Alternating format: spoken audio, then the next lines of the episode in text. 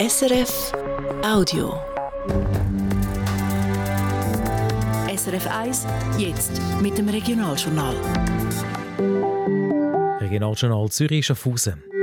Politikerinnen und Politiker drucken Schulbock. Das Zürcher Stadtparlament bietet zusätzliche Schulungen an, weil es ständig neue Ratsmitglieder gibt. 15 von 18 Bands auf der Hauptbühne vom Schaffhauser Stars in Town Festival stehen fast nur Männer. Das Wetter, zuerst Wolken, dann sonnig bei 12 Grad. Am Mikrofon Christoph Brunner.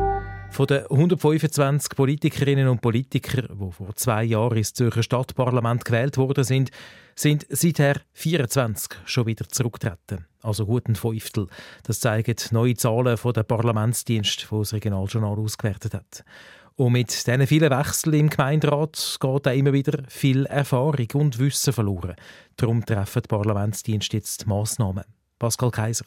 Jede Legislatur sieht der Zürcher Gemeinderat wieder ziemlich anders aus. Das beobachtet auch Andreas Ammann, der Leiter der Parlamentsdienst vom Zürcher Gemeinderat.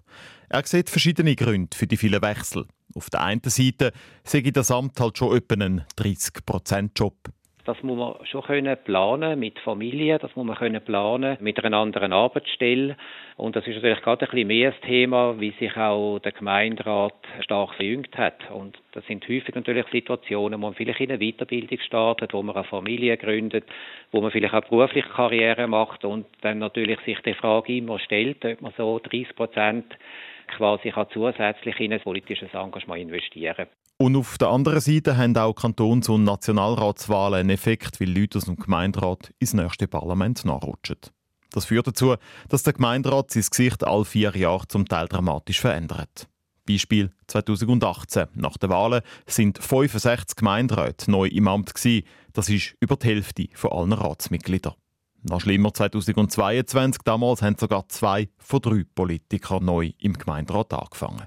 Das hat zur Folge gehabt, dass wir 2022 mit einem recht unerfahrenen Parlament gestartet sind. Wir hatten noch durchschnittliche Ratserfahrung von etwa fünfeinhalb Jahren gehabt und das ist eigentlich so tief gewesen wie nie. Und das wirkt sich natürlich auch ein bisschen auf die äh, praktische Arbeit dann im Parlament aus. Mit den vielen Wechseln geht nämlich Wissen, Know-how, Erfahrung verloren. Und da will der Gemeinderat jetzt gegen Steuer gehen, sagt Andreas Sammann.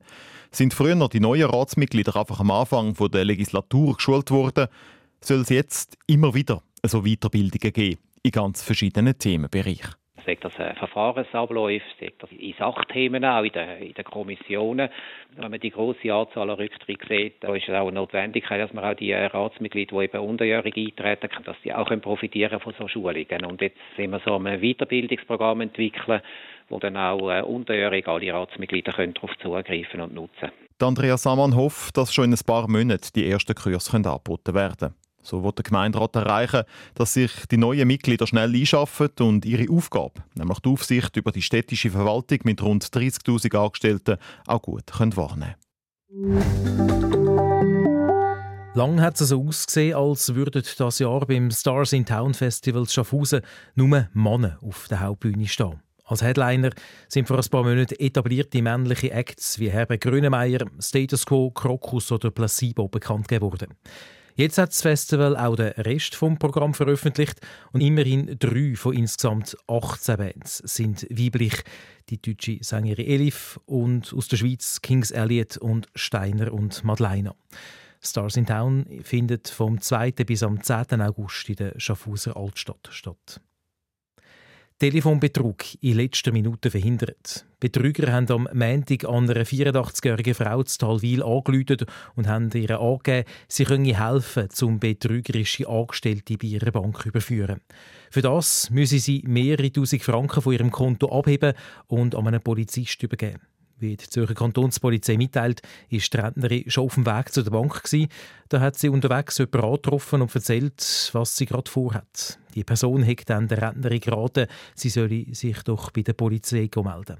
Das hat die 84-Jährige gemacht und so hat die Polizei kurz darauf einen 53-jährigen Mann verhaften, der das Geld bei der Rentnerin abholen Heute Morgen sei es in der Region zuerst noch bewölkt, sagt SRF Meteo in seiner Prognose.